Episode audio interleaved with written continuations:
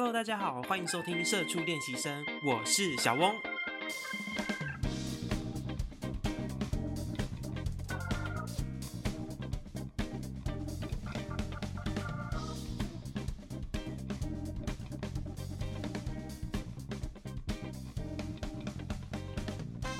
这一集呢，真的非常非常非常的特别，因为不会出现我另外一个搭档。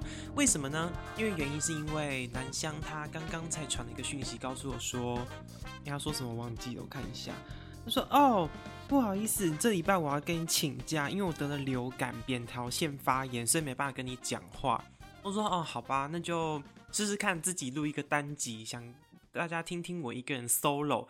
可是呢。”最近我跟南湘就是遇到一个事情，其实我自己内心是有很多话想抨击他，但是也不太好意思跟他说太多，就是因为他这一阵子就是刚好在做工作的转跳时期，然后就是有去很多公司去面试，然后他最近面试的时候遇到了一个老师，嗯，我也不知道是不是老师，反正就是一个面试官，这个面试官很特别，就是跟他面试完之后，顺便引荐了自己，然后。希望南湘可以去参加他一个面谈的课程，对。那其实我听到这一边呢，我大概心里就有一个底了，因为其实我本人呢就是一个很喜欢去尝试的人，所以以前小时候，不管是几年前，我只要去面试，多多少少都会遇到类似这样这样的面试官，就是他在跟你面试工作面谈的过程，他不断还会引荐自己，然后讲自己的经历跟来历。然后告诉我说：“哎，他之前的背景是什么？为什么他会投入这一块工作？然后他从这些经验里面学到了些什么？我有很多事情可以跟你分享。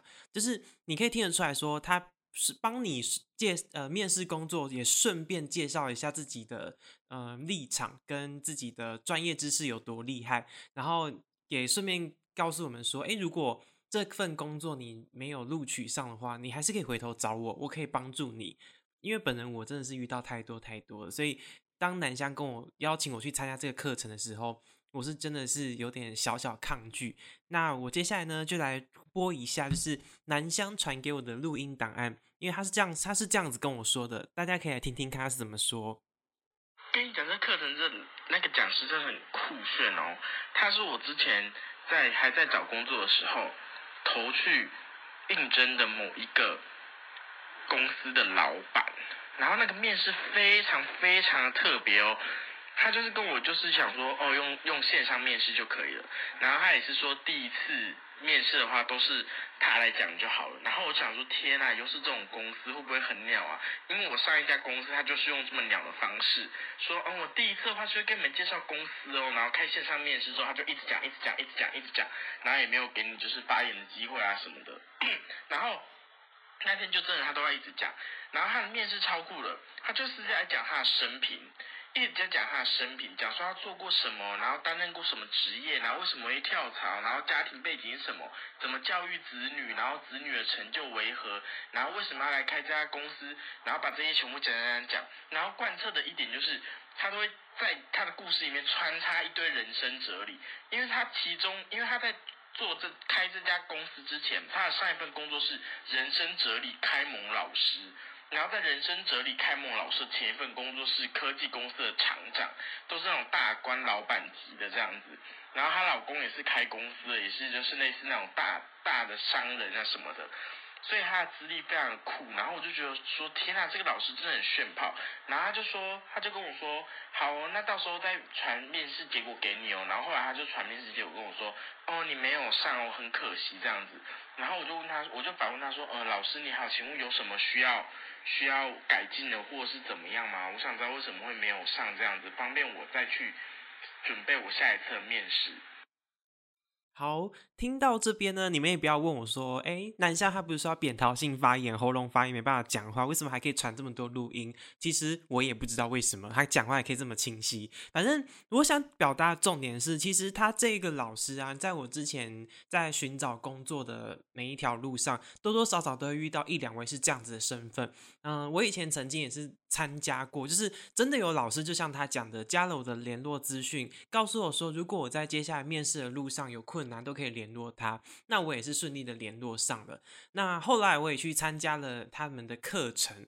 那课程里面内容呢，它里面大纲就是在讲说，如何去建立一个人的自信，如何去修正自己的人格，如何去把自己的呃条件给提升。然后大纲是往这三个方向去走。然后后面就会转转切到说，如何利用这三个人格特质让你进阶有财富。然后这个课程它就开始出现一个配套，就是要你去买它进阶的课程。课程里面有很多种方案，然后用几个方案最找一个最适合你的，你就去付了那个学费之后，你就可以去上课，然后让提升自己，变得让就是让自己在职场上可以得到更多更多的最大利益化。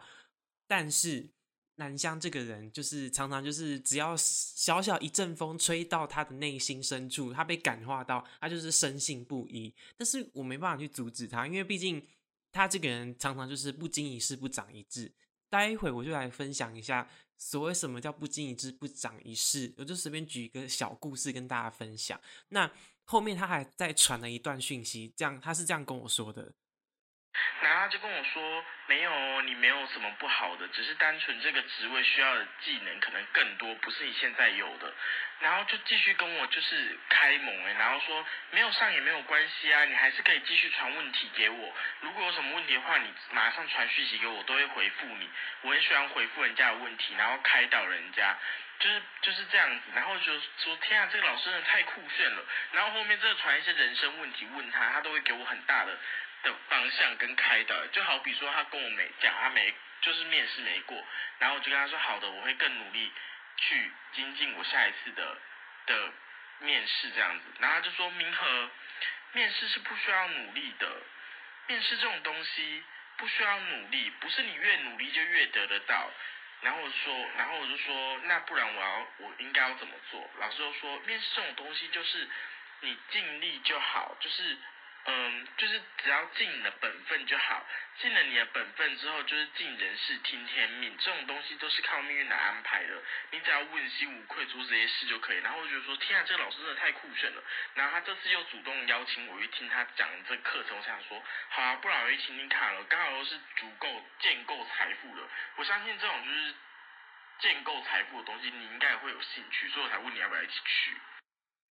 好的，老实说，建构财富的课程，我当初邀请我去听这些课程的讲师们，最后也就是把所有的事情就是转到建构财富这个上面，于是就是要我们花钱去买其他的课程。但是，呃，明和呃，我怎么叫他名字？小南香，南香，我必须说，就是这件事情，就是面试这个过程啊，你你你冷静下来去想一想。哪一个面试官会跟自己面试的人去特地留资料，然后还去私下去鼓励你，还要去诱导你说，呃，就是开导你说，你面试过程应该要怎么改进，怎么做，怎么做？你你你你其实仔细想想，这其实就是一个很很吊诡的一件事情。你这一个一间公司，你可能要呃一个月要面试的人这么多，你怎么可能一个一个去做开导？你说他可能跟你很投缘，他觉得你很好，所以他想推荐这课程，也有可能。但是我实在是很难去想象，就是一个面试官会是热情到哦，今天我面试的这个人，我觉得好好哦，我要去加他的好友，然后去开导他，去帮助他。我这个有点难让人就是心服口服，所以这个课程我不会阻止你去参加，但是。我希望你去参加之后学完这一课，你也可以去分享一下，当一个人到底是如何去判断这个事情这对跟错。对这一集就是要趁他不在的时候大讲他的坏话，因为我认真觉得他其实思考的不够多，就是真的要冷静一下，因为这个这世界上没有天下白吃的午餐，所以你看你可能要想一想他为什么要这么殷勤的去帮助你。对，好。那因为今天南湘不在，所以就是我一个人的特辑。今天一个人特辑要聊一些什么呢？今天我们要聊的内容就是一个人出国的经验。因为一个人出国经验目前只有我有，南湘没有，所以我就特地想说，今天只有我的一个人主持的话，我可以聊聊一个人出国的经验。那为什么我会那么喜欢一个人出国呢？原因是因为一个人的出国呢，我可以完全不用去在意，就是旁身旁的人在想什么。我想要几点出发，几点出发，什么时候起床就什么时候起床。今天行程我想走三三个点，那就是三个点，不会因为说，因为我们难得来到一个国家，要特地安排六七个点，一天塞满满的，然后旅游起来是非常压力非常的大。讲到我第一次出国，我就会想到以前，因为以前大概大三还大二的时候，很沉迷清宫剧，就是之前有聊过的《甄嬛传》《步步惊心》，还有武则天、武媚娘。那时候我就是心心念念，觉得说会哇，紫禁城这个地方实在太神秘了，我一定要去走一趟。然后我就二话不说，我是一个完全没有出国经验的人，我就是到书局去买了一本。关于北京故宫的旅游书籍，就先探讨一下，说，哎，北京要怎么走，怎么走。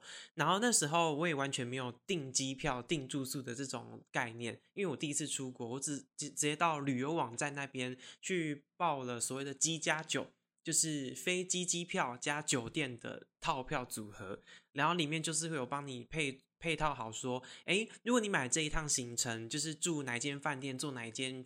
哪一一一间航空公司的飞机里面还有外加说，呃，你只要买我们这一个套组呢，到哪一家餐厅用餐，你就可以给你打八折或者是七折的优惠，那就是一套这样子。然后我记得当初好像花掉两万三千多吧，这一整个票组，然后就订了北京呃自由行来回机加酒，然后住的叫做一个叫做北京王府井大万酒店，然后那时候我就。呃，飞到北京的时候，就是因为人生地不熟的大万酒店，真的完全地理位置在哪我也不懂，所以我就直接打了一个计程车，人家就是讲说车夫嘛，然后就打了一个车夫，然后去坐到北京的市中心，然后坐到那个王府井那边，然后到时候我就跟司机讲说我要到王府井的大万酒店，然后司机就是顺利的把我带到大万酒店的时候。他就突然跟我讲说啊到喽，然后我一睁眼一看，哇，我吓疯，怎么会这么高级？然后还有专门的管家帮你出来开门，然后帮你提行李。然后我就想说，天哪，原来这个套票这么好，这么优惠，可以住到这个这么顶级的五星级饭店。后来，嗯，他们就帮我查资料，他就说，嗯，不好意思，小翁。因为我姓翁，他就叫翁先生。不好意思，这边没有你入住的资料，可不可以要请确认一下？我就把我的那个就是订订购票券的那个明细给他看。他说：“哦，不好意思，因为我们王府井大万酒店啊，这边还有一个小道，小道绕进去呢，一个巷口里面还有一间叫大万酒店，你可以到那边去询问一下。”我就想说：“啊，真的吗？原来是我走错了，未免也太……”冒失了吧？我就跟他们说声不好意思，时候就是拉着行李箱，沿途就走了大概二三十分钟吧，就是找到一个小巷口，那个小巷口就很像是我们呃一栋房子跟一栋房子之间的中间一个小巷，然后旁边还有一个小水沟，就沿着那个水沟路线一直走进去，就真的到了一个叫大万酒店的，哇，那个真的跟我第一次下车看到的王府井大万酒店差超多，它就像是一个。我这样讲会不会被他告啊？他这样，他就这样是一个非常非常普通的一间民宅，然后所改造成的一个，嗯，有点像民宿吧。然后它上面是打三颗星。这边顺带一提，如果你真的有机会到中国大陆去玩，如果你住酒店。真的宁可去住五星级酒店，也不要住三星级或者是什么四星级的，差一星我都觉得差很多。为什么呢？听我娓娓道来。因为那那时候他是主打是三星级酒店，我连 check in 的时候，柜台的人就是完全就是爱理不理的。因为呃，可能是因为那时候我年纪很轻，又是一个人吧。然后他对我的呃 check in 的那个整个流程都是很随便，就是东西也。也不告诉我是哪个楼层，就是钥匙跟卡片就丢桌上，什么话都不讲，就是只只拿我的资料这样核对一下。因为我那时候拿的是台湾的台胞证，然后又是一个人入住，他不免心生怀疑，说我可能会做一些什么事情。他还特别警告说，嗯，住进酒店你安分点啊，别别生出什么事端啊。就是他用这种态度告诉我说，要我就是安分守己一点。然后我就说好，就自己拿着钥匙坐着电梯就上去了。一打开房间，哇，那个整洁程度真的是，因为我平常就是一个不常打扫房间，可能一个礼拜扫一次吧，就是这种程度我就已经可以接受。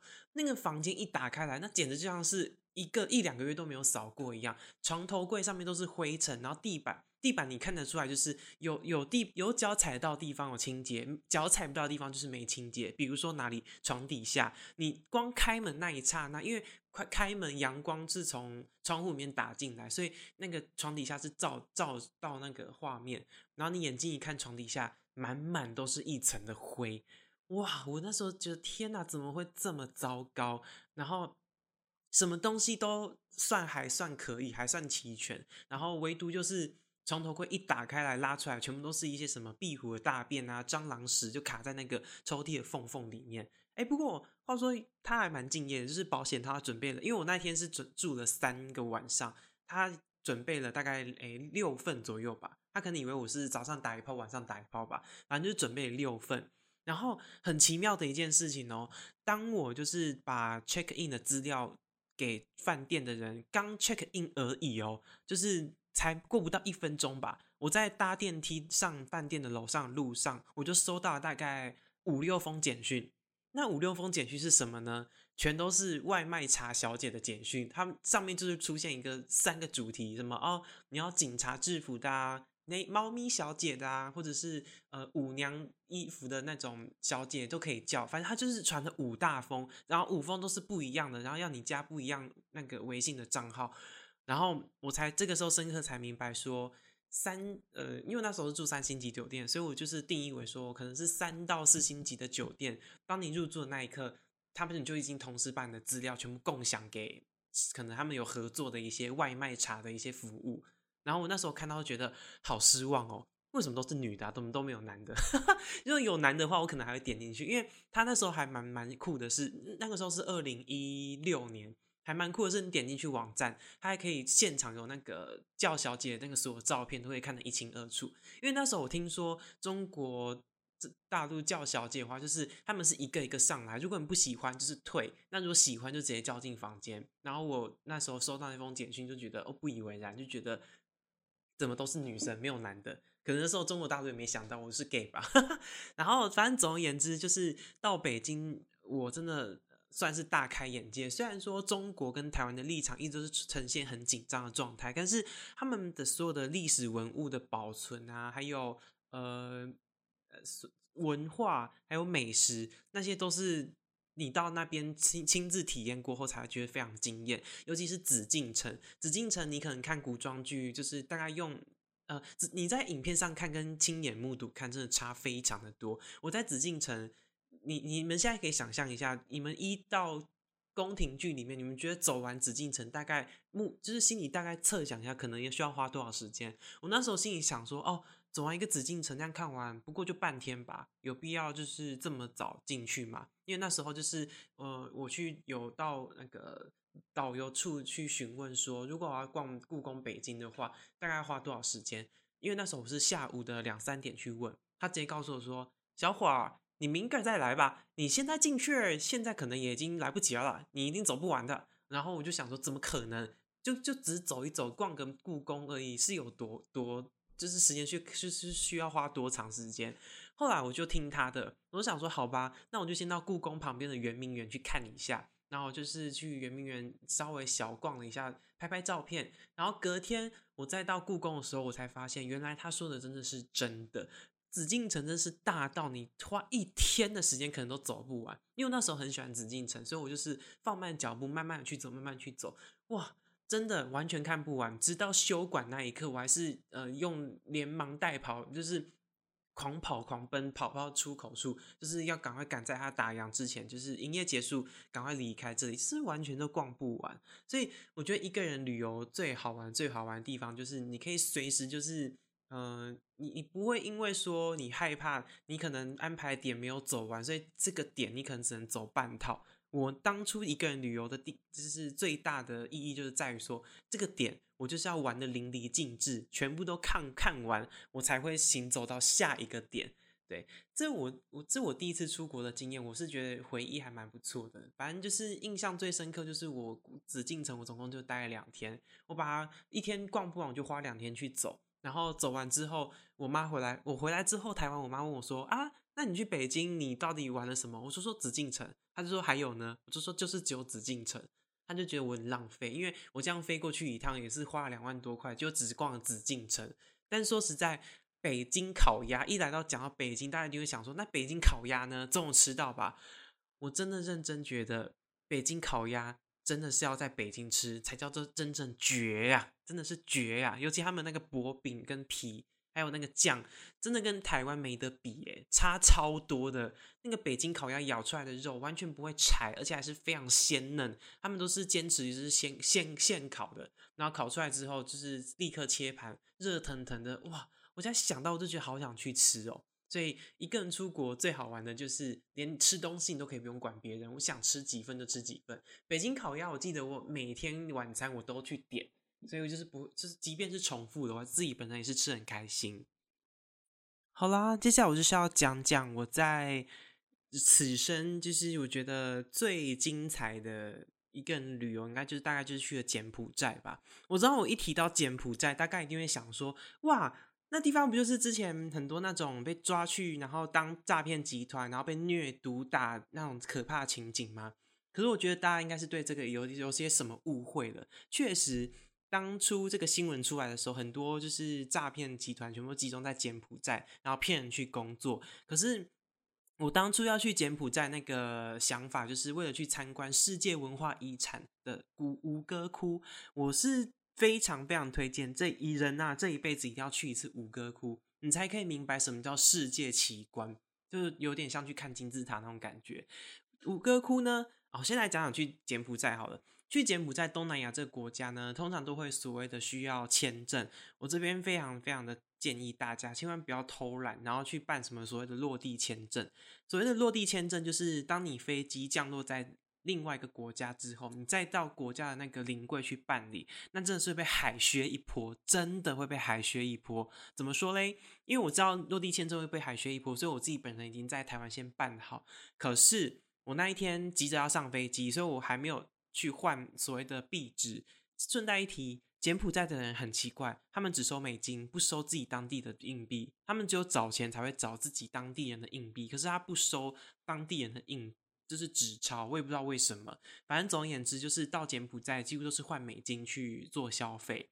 那一天我也来不及换美金，我就直接到，就是飞机下飞机之后才能到柜台里面换美金。那时候海关人员一看到我拿出。就是厚厚一叠台币的钞票的时候，他也没多说什么，我就说我要那个 change dollars，他就我就跟他说 USA 的，就是因为那时候英文很烂嘛，就随便乱讲，后来就说好，等他一下。我那时候就是拿了两万块的台币去换美金，然后他也是弄了很久哦。就是我在旁边等十几分钟，他都没有任何的回应。那时候柜台没完全没有排队，只有我一个人在那边，我也不知道他在等什么。他就帮我换出美金之后，然后用了一个非常非常简单的中文跟我讲说：“哦，你我们在这边换美金要收一千块台币的服务费。”我说：“哈，什么意思？”就是他他就是再重复一次说，就是要收一千块台币服务费。他那因为那时候钱已经握在他手上了，然后我就说。这样哦，那那我不要换了，我可以不要换吗？他就说哦，不行的，因为你已经就是来我们这边做人工办理，就是我们已经帮你做这个手续，所以还是要拿一千的服务费。我说不管换不换，即便你已经把钱退给他，还是要给他一千块。我想说，哇塞，真的是我还没有见识到说连原换钱都会被海削一波，所以我就想说，好，这次算我自己碰了一鼻一鼻子灰，想说我自己。倒霉认认账就算了，好，我就给他，然后我就给他的，我忘记他好像是抽一千万一千块台币之后，好像又再抽两百块什么办理费吧，忘记了。反正我只知道那一那一次换完钱之后，我荷包大失血，直接蹦掉一千多块。然后好，既然换到美金，终于顺利的出去了，我就终于去出去了，到海关门口，正准备要出去的时候，又被挡下来了。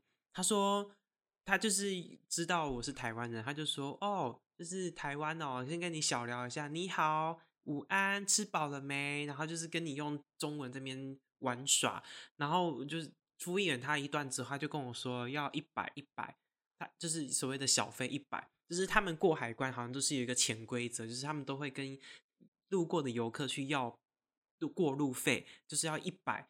然后我那时候想说 烦死了，因为我那时候要出发之前就知道说。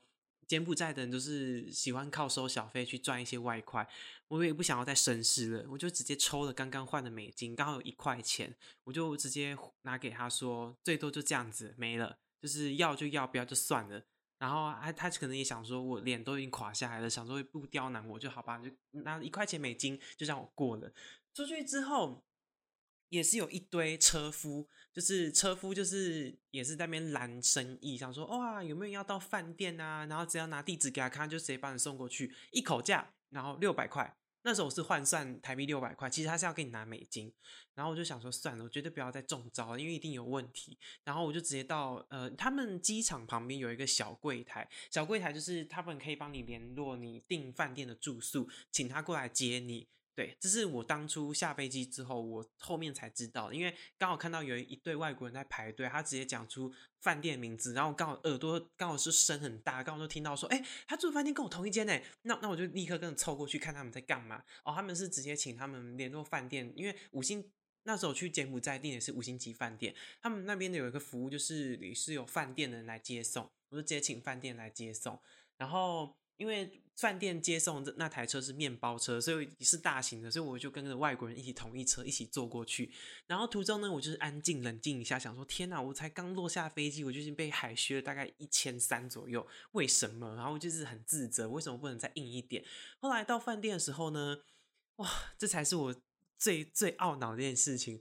因为外国人就是有个习惯，他就算你在饭店或者搭车，他们都一定会给小费，而且都给的很慷慨。那一天。我要下车的时候，我旁边可能是坐一对富豪吧，那一对是夫妻，可能是欧美还是美国来的，忘我也不知道。他们就是一一下车提行李完之后，他们就直接给司机十块钱美金。哎，各位你要想哦，我那时候二零一七年才大学二年级，然后赚钱也不多，我怎么可能跟他们一样给出十块钱美金？十块钱美金。已经对我来说面额很大哎，然后我就觉得很不好意思，我想说天呐，国外人都给三十块美金，那那如果我给一块不丢脸死了？然后我就我就想说好，两个人他们两个人下下车给十块美金，那我给五块总可以吧？于是我就是硬着头皮死撑的，还是拿出五块美金给出去给那个车夫，想说好，你是慰劳他的辛劳。然后我没有想过那个车夫也是限十块的，就是他一看到我拿出五块，皱了一下眉头，这边。嗯，就是就是发出啧啧的两声，然后嗯了一下，然后想说 不会吧，你还想跟我要钱哦？然后我就是跟他，我就直接在他开口之前，我就直接先告诉他说，哦，no money，我就直接告诉他，表明我已经没有钱了。然后就讲说，哦，好吧，就是行李就放地板上，然后人就走了。然后我就觉得，哇，这个小费国家真的是让我大开眼界。我都还没开始在柬埔寨玩，我就已经看到这些人心的丑陋面。可是。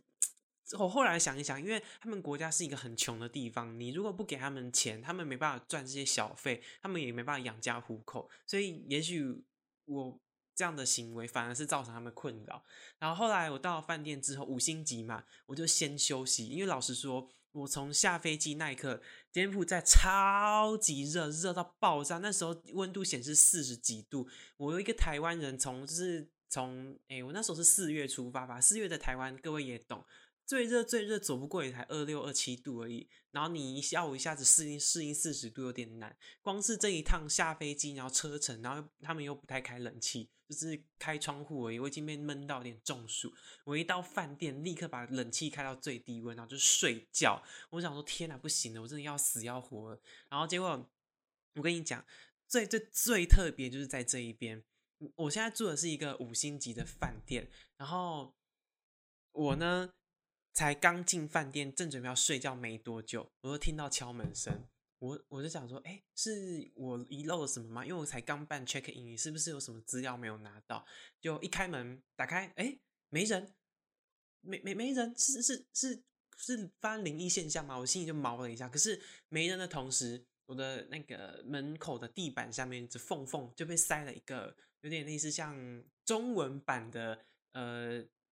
呃，那那怎么讲？夜晚孤单寂寞觉得冷可以叫的服务，我就只能一拿起来看，哦，真的好很多那种就是皮肤很白的，看起来就很像是中国人过来这边打工的感觉，就是小姐，然后你可以去叫，然后我想说，哇，这也太先进了吧，居然就是会有这种服务，就是我从来没有想过说柬埔寨居然也有这种服务。然后，但我也是二话不说，直接把它撕到烂，因为上面都是女的，我也没什么好看的，就是把它撕到烂，继续睡我的美容觉。然后傍晚的时候，我就是一起跑到。因为我住的那间饭店呢，刚好就是在有点像有点像柬埔寨市中心。你只要走出去呢，旁边就有必胜客、肯德基、麦当劳，类似这样这样的商业龙头。然后我就想说，不行，我都已经来到柬埔寨，我怎么可能还去吃那一种店家？我一定要去吃路边小摊，因为通常都说美食都是出现在路边小摊嘛，都会有惊喜。然后我就走走走走走，突然就看到一个呃卖烤肉的一个摊子，然后。上面就挂了很多很多的烧烤跟炭烤，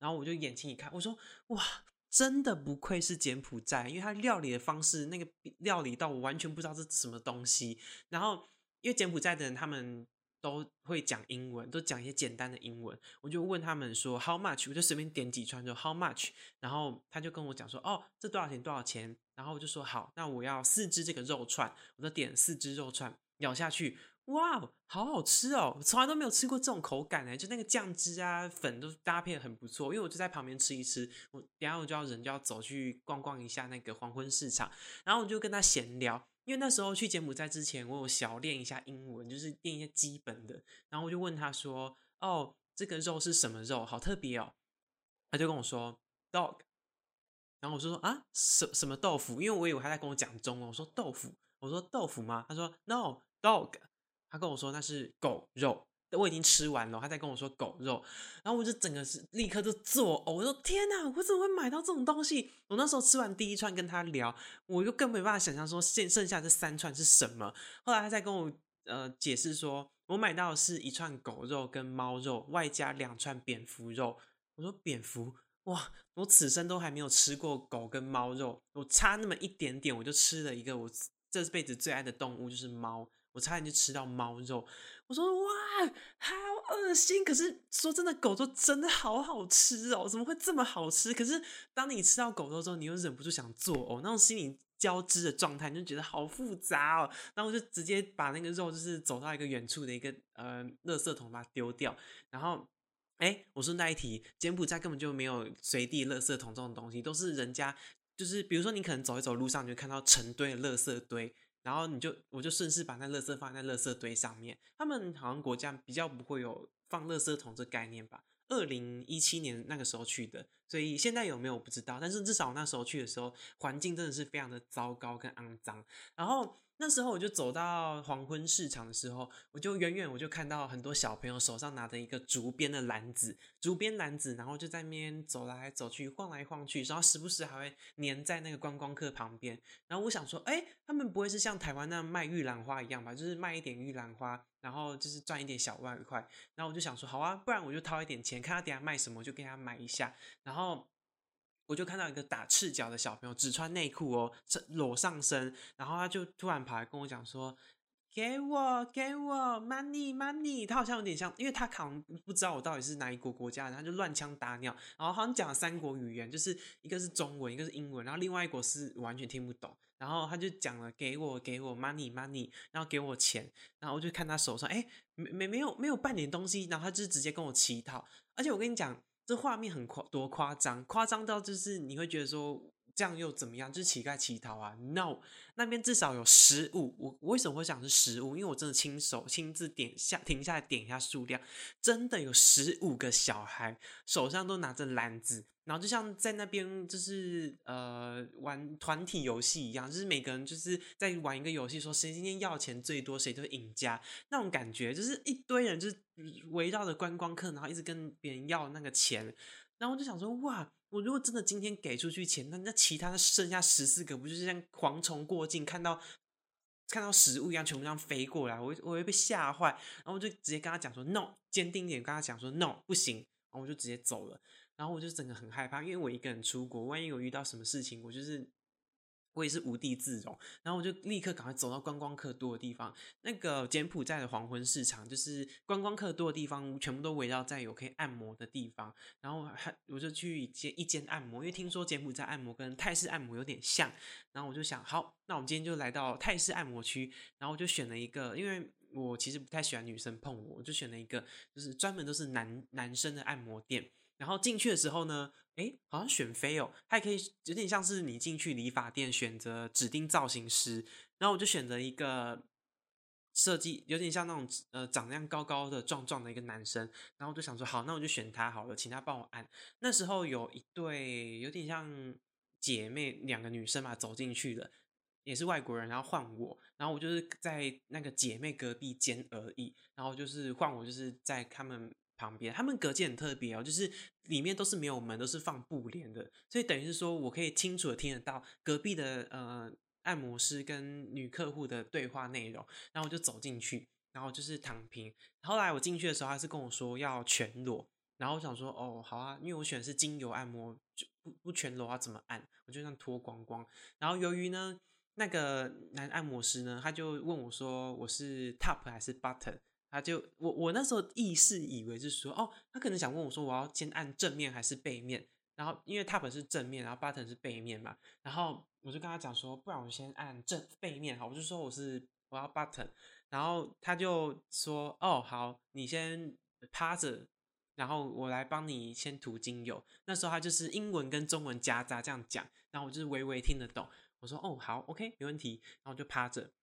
然后他就先用精油帮我推推推推推，按着按着按着按着，我就觉得很舒服。突然我就觉得很不对劲，为什么他开始着重按在我的屁股后面，然后甚至手已经有手指已经进到有点像肛门内侧的地方在做按摩。然后我就想说，哇，好特别哦，居然有这种按摩诶，因为很少在台湾遇到按摩是可以按到有点接近肛肛门内侧处的地方。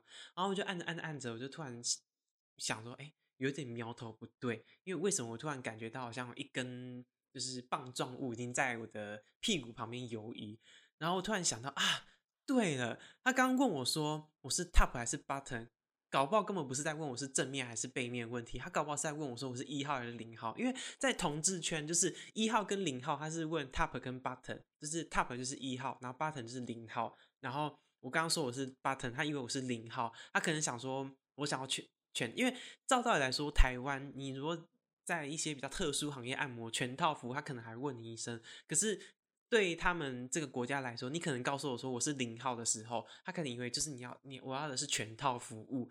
然后我说糟糕，怎么办？我要脱身。然后我就立刻转到正面，然后我果不其然，我就看到本来有穿衣服的按摩师现在已经全裸，他刚刚正在用他的下体在帮我按摩的，就是。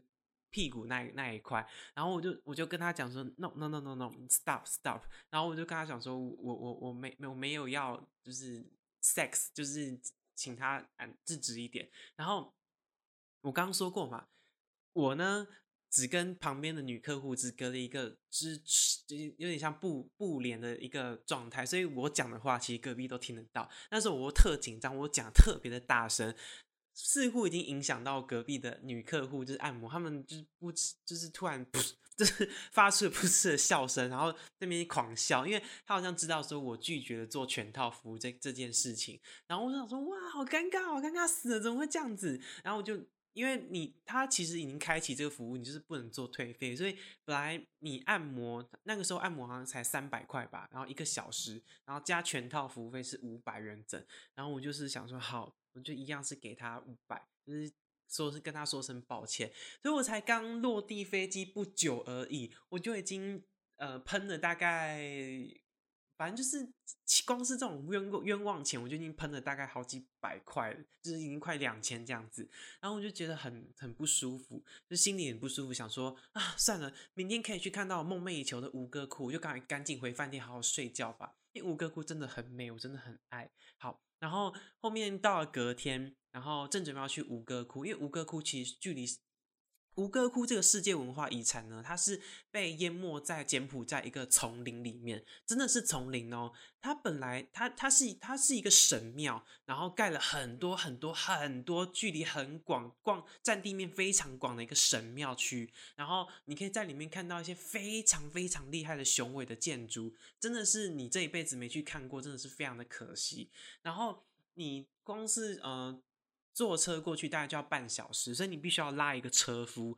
那时候每一间饭店外面都会有车夫在聚集，所以你一脚一走进去，他就会开始在招揽客人。然后我因为那时候我穿的是自己的那个 Nike 的鞋子，对。然后我就想说啊，要去吴哥窟丛林，那我备了一双，万一要需要踩到烂泥巴的地方的话，我要备一双鞋。刚好我出去门口的时候就有在卖那个鞋子，他们都是卖给观光客，希望就是希望怕我们把自己鞋子弄脏，卖观光客。我就过去光顾，哎，什么？这里的艾迪达、New Balance 跟 Nike 全部都是两百块起头，哎，什么两百块啊，两百五、两百呃两百八就有一双，然后我就买了一个。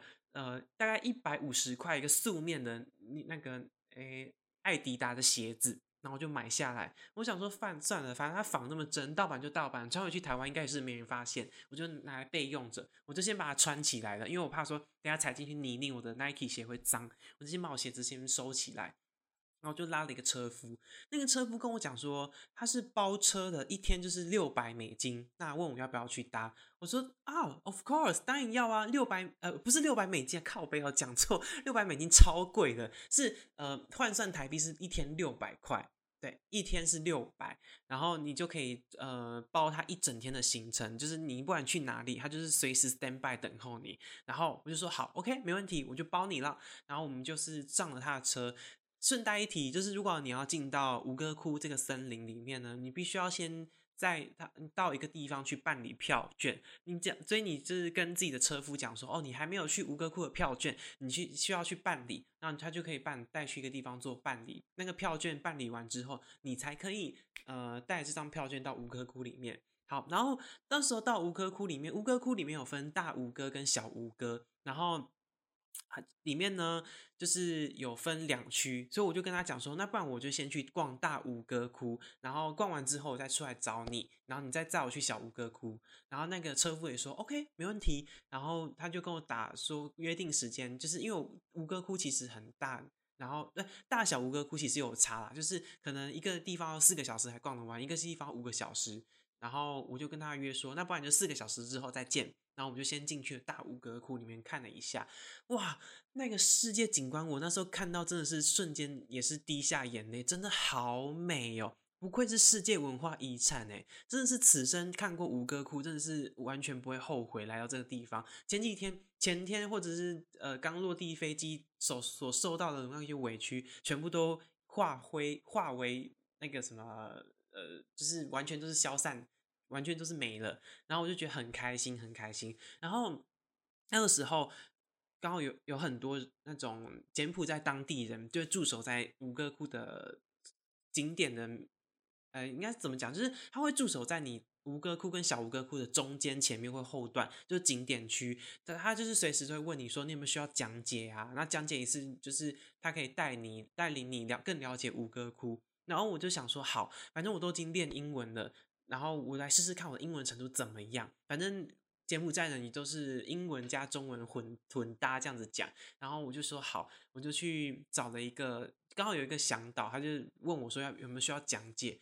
我说哦好啊，那就讲解吧。然后哎，他有个重点，他没有完全没有跟我讲价钱。他就直接开始讲解，就是一路上他就告诉我讲解说，哎，为什么这尊神庙啊要要住客在这个地方？然后上面的图腾图像代表就是什么？发生过哪哪些战争？然后这些寺庙为了为了什么而盖的？他就跟我讲解。然后因为我英文也不是到非常厉害，所以中间这过程中我也是似懂非懂，就是有有大概百分之。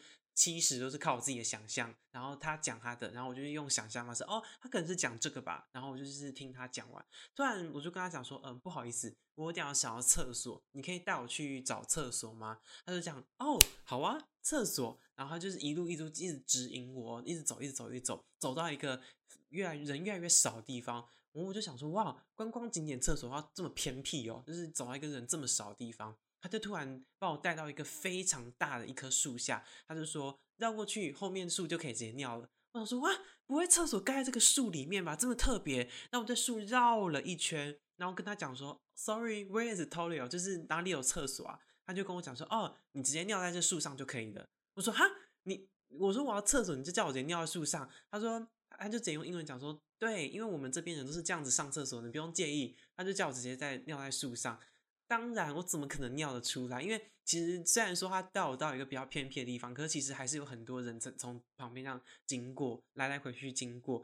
然后我想说，算了，你你怎么会带我来这种树上的地方尿尿？我就想算了，好，我就憋着。然后我就想说，哦，那算了，我不要尿，我们回去吧。然后他就跟我继续讲解，反正这中间讲解呢，大概只经过十五分钟吧。然后他就跟我说声说，哦，希望你的旅途愉快。今天讲解就到这一边，那我们这边要跟你收取费用。然后我说好啊，没问题啊。我就打开钱包，他就跟我要了二十块的美金，二十块，二十块。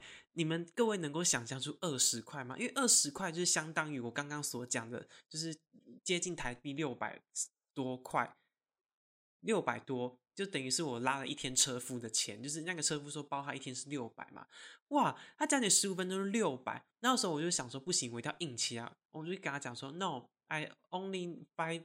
dollars 就是我只有五块钱美金，我没有再多的给你，就只有五块。他说不行，就是二十。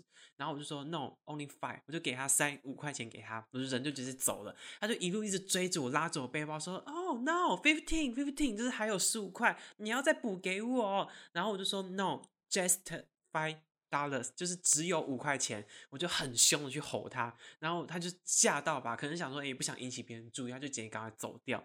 然后我就想说。你到柬埔寨，真的真的要非常非常的小心，就是无论你做任何事情，真的要是要跟先跟对方把价钱先讲好。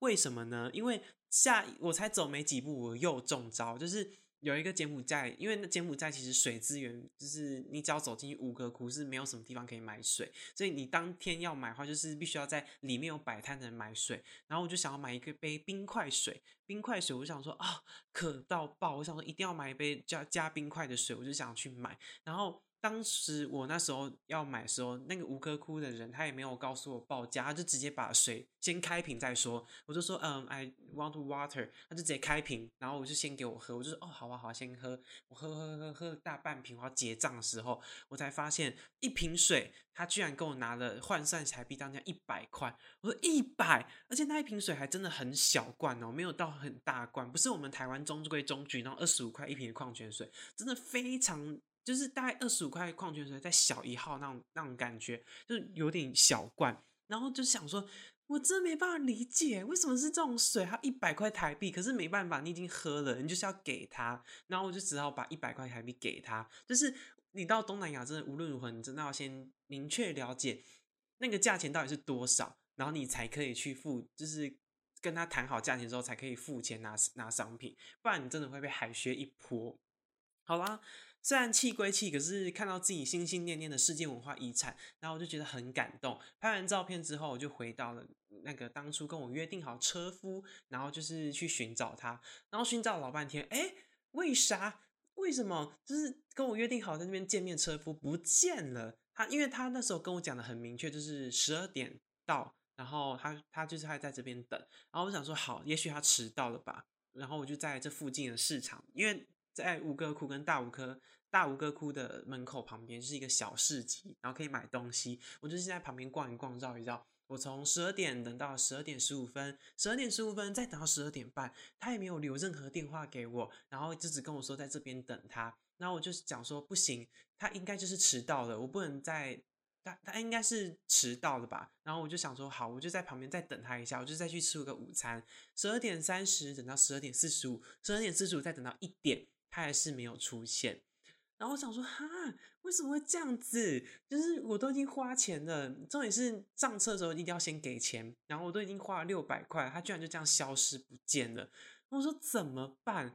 然后，哦，我还要再补充一点，就是呃，他上车的时候先要付呃呃头款是六百，然后下车的时候他付尾款两百，就是他好像所谓的服务费吧。那时候是。有这样跟我讲，然后我想说，他都已经付了六百，那就这样不见了，怎么办？然后后来我就很紧张，可是我又不想耽误行程，因为我那一天那个时候安排柬埔寨的旅程，就是时数很，就是天数很短，没没有到很多天，大概三天而已。我想说，我既然来了，我要把我最想看的世界文化遗产大吴哥窟跟小吴哥窟看完，我才可以走。好，我就是想说，好，我就徒步前进小吴哥窟。天哪，真的是疯子！那时候柬埔寨四十二度，我徒步从大吴哥窟，哎，小吴哥窟走到大吴哥窟，大概花了一个小时又十分钟吧。能想象吗？一个人在呃四十几度的高温，然后一路上就是用走的走去小吴哥窟。其实那时候我也不是不愿意叫车，是因为我那时候学生很穷，所以我到吴哥窟我只准备就是台币两万多块，然后我必须要省着花。也必须要保险，说万一遇到什么状况，我不能太花钱，所以我要一定要省那个车费，因为那里的车都很聪明了，他没有那边给你计时，说哦，我算车程的，他要就是包车，然后也没有算趟数的。我那时候去问很多车夫说，有不用就是可以，你只载我到小吴哥窟就好，他就说要的话就是包一套，他可以载你去别的地方。我说不行，太贵了，再这样下去我钱会被你们榨干，所以我就徒步走去另外一个小吴哥窟，呃，大吴哥窟，然后。在那边逛，一到现场的时候，也是被那个雄伟的建筑啊，然后神秘的那个庙宇弄得是很感动，就是把一切的疲倦全部都忘光光。然后我就说好，我终于就是看完了。然后因为我光是这样走，我已经精疲力尽了。我最后最后我还是花好像大概台币五百多块叫了一个车夫，请他帮我送回饭店。然后送回饭店的时候呢，最可怕的事情发生了。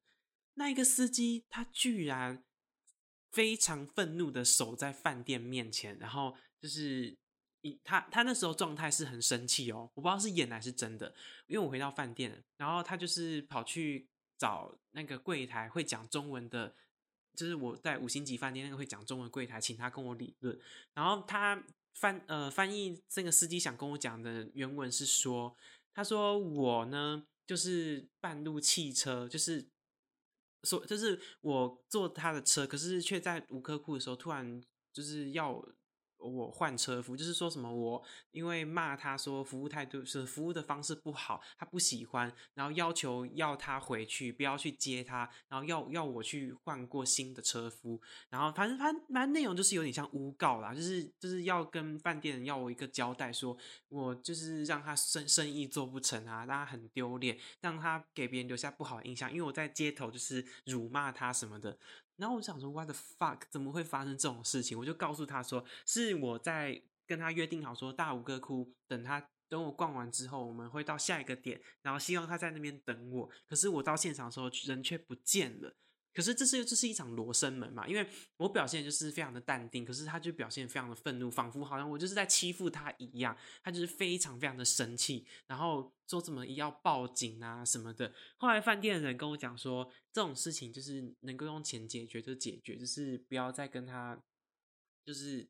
在争斗，因为这件事情只会越闹越大。因为其实他好像那时候就是找，有点像那种自救会的感觉，他还找其他车夫，大概五六个吧，就围在我这边一圈，就就反正他他言下之意就是希望我可以付完剩下两百块服务费，就是六百包车再加上两百块服务费给他。然后那时候就叹了一口气，我说想好吧，既然你们人这边这么烂，那就是给你吧，你就不要再闹了。然后就是总和 total 八百块台币，就是给他。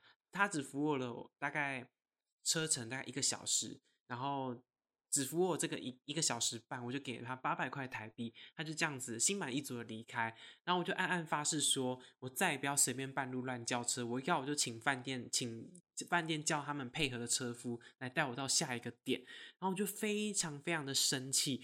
然后后来我回到饭店的时候呢，我就打开了交友软体，我想说好，我我一定要。看看这这附近有没有就是中呃会讲中文的人，我一定要跟他抱怨这件事情。然后我就打开交友软体，然后就顺利的认识一个香港人。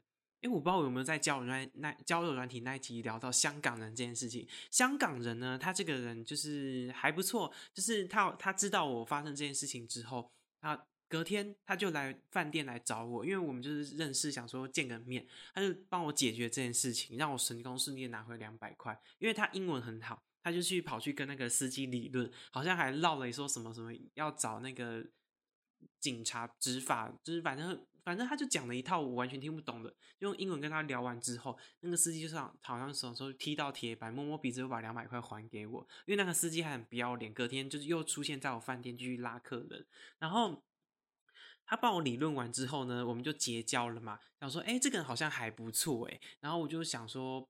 不然就是约他一起吃个饭啊，或者是什么的。后来这应该这是我人生中发生一个最后悔的一个决定。为什么呢？因为这个香港人呢，他那时候我我以为他那时候刚告诉我说他是带着他的爸妈一起来吴哥窟旅游，然后顺便认识到我，然后想说好啊，那不然就是他跟他爸妈玩完之后，我们都可以一起相约吃晚餐。那已经那那一天已经是我在吴哥窟最后一个晚上，然后他就想说好，那不然就是我们在吴哥窟的晚上就是见个面，再吃个饭。如果不错的话，也许我们还可以交换个就是赖啊或者 WeChat 做联系方式，因为他是住香港。然后之后去香港玩，也许可以找他。那我说，那我也不疑有他。我说 OK 啊，当然没问题啊。然后我就跟他约在我的饭店。然后那时候约到我的饭店的时候，我就先约到他到我房间，因为其实老实说，那时候他对于他救我这件事情，我已经对他有好感了。然后我就想说，好，我晚一点，我就是约他到我房间，然后我们再一起出去吃个饭。然后约他到我房间之后，就是你也知道，来到一个这么罗曼蒂克的国家。你就会忍不住，就是想跟他进一步发展。于是呢，我们就在床上缠绵了一会，就是可能接接吻啊，摸摸互相身体啊。但是我想说，好，我们先去吃饭吧，因为我肚子很饿，重头戏就先放在后面。然后他就想说好，然后我就跟他讲说，不然就是你先等我一下，因为我那时候刚也是一样玩了一整天，全身都是汗，然后想说洗个澡，我们再一起出去吃个饭。他也说好，他就因为他的饭店其实在果果隔壁而已，他就先回去找个找他爸妈。他是这样跟我说的，然后最可怕的事情来了，就是我完全不知道，原来他是一个毒品交易犯。为什么呢？因为那时候他在跟我约我吃饭的时候呢，他手上有拿了一个包包，然后他就跟我说，可不可以我先陪他去一个地方？我说哦，没问题啊，就去逛逛啊，走一走也好啊。然后那时候他叫我手上先准，就是帮他拿了一个包包。我说好啊，帮先帮你拿一下。然后我就先帮他拿这个包包，他想要先去找他朋友，他叫我在一个餐厅面前等他，我也不疑有他，我想说等就等啊，就是等一下下而已。后来他一离开之后，他就传了一个讯息给我，他说：“嗯，这个包包是呃，我有一个朋友，我想要送他的一个礼物，你可不可以顺便帮我把这个礼物拿给他？他是一个柬埔寨人，然后等下他会找到你，然后你就帮我拿给他就好。”然后我就想说，OK 啊，拿给他就拿给他，然后就然后我就帮他传讯息说好，没问题。等我遇到他，我就帮他拿给他，我就在那个餐厅跟他约时间，然后我就在那边等。然后我这个人就是一个很犯贱的人，我很好奇说到底什么东西需要拿给对方，我就把那个包包拉链一拉开，哇，我吓疯！为什么？因为那个时候就是呃一一拉开那个拉包包拉链是一个非常味道非常刺鼻的一个味道。然后我就苗头不对，我想说糟糕，完蛋了，因为那一定一定就是毒品，因为我看到里面有很多粉末状的那个夹链袋，包的一包一包的，然后就赶快把那个东西拉起来，然后当装作什么都不知道，然后等到他的朋友来，然后我就把那个包包给他之后，就逃命似的离开。然后我边逃的时候，我还边看那个头顶上有没有监视器。好好在好在是那个时候他约的地方是一个，嗯，有点像。偏偏离市区的一个餐厅，已经没有什么监视器了。因为如果万一真的是被什么国际警察盯上，我真的就是贩卖毒品的一个就是嫌嫌疑犯。因为我只是拿了那个那个包包而已，只是我并没有做贩卖跟收钱。然后虽然我只是送货，可是也许我会被误误认为是一伙。果不其然，我东西送完之后呢，我要再去联络那个所谓的香港的时候。他已经销声匿迹了。就是交友软体，如果你一旦删除账账号之后，它会显示无无此会员。那时候我点进去之后，我才刚把东西给出去，就已经显示无此会员。然后那个人就从此就消失了，我完全都联系不到这个人。然后我就好害怕，好害怕，怎么会这样子？就是明明就是我居然无形中被别人利用去做做了这件事情。然后我心惊胆，我我即便我现在回国。就是我从柬埔寨回到国自己的台湾之后，我还是心惊胆战好一阵子，因为我真的很害怕，说会不会哪一天突然有刑警去联系上我说，哎，你在做毒品交易，然后要先逮捕你什么什么的，我真的很害怕。尤其是回国的那一那一天，就是我本来第四天是要回柬埔寨，我可能呃呃要回台湾，然后上午这一段时间等飞机，我可能还可以去跑好几个点。我跟你讲，那一天之后完全没心情，我直接就是到机场这边等。就是我可能是下午的四点飞机，我早上十点我就在那边等了，因为我真的很害怕，很害怕会被查到，然后我被扣留在柬埔寨回不去，然后被抓什么的，那我真的太害怕了，所以我就赶紧赶紧去赶快把就是把该弄的东西弄一弄，然后资料啊，就是在飞在那个候机室那边等飞机，然后一。一一通知可以登机的时候，赶快冲上去。我那时候真是心惊胆战，那个如坐针毡，就是很害怕，怕会被人家抓。对，然后这就是以上呢，这些就是我去一个人去旅游时候发生一些比较恐怖或者是比较有趣的事情。当然还有很多，但是因为我想把一些更特别、更好玩、更好笑的事情留给南湘在的时候一起讨论。我今天讲就是我纯粹我自己。发生一些比较诡异、比较恐怖的故事，对。那节目的后面呢，我还是要继续呼吁前面我刚刚有提到，就是南湘说他那个开导他老师的那一段，我只能说。也不能说全世界人都是一定以利利益去帮助别人，但是因为我个人经历真的非常非常多，所以很长南湘他可能遇到一些什么事情，我都会告诉他说：“哦，这件事情我有经历过，你最好不要去参加，最好不要去尝试。”可是南湘他个性他就是比较冲的人，他就是想就是想说，他啊应该是说南湘他是。对自己的眼光非常的有自信，他会觉得说，我认定的事情，这件事情一定是不会有错的，你就相信我，跟着我一起去参加，去试试看。可是因为我就是一个非常爱冒险的人，我曾经就是经历过太多太多事情，所以我都会在他在邀请我去做这件事情，也去去阻止他。最后我要分享一段是为什么会这样说，是因为以前我们在玩交友软体这一块的时候。南湘曾经去认识的一个男生，然后那个男生呢，就是对南湘就是格外的关心跟问候，然后也真的就真的就很像是他好像要认真跟南湘交往，然后就是时不时的就是给他鼓励啊，贴心的，然后完全就是收服南湘的心。之后南湘就跟跟我讲说，那个男生要约他见面，然后要我跟他就是陪他一起去。在见面的前一两天，我就跟南湘说：“你们通过电话吗？”然后南湘说：“没有。”那你们试训过吗？也没有。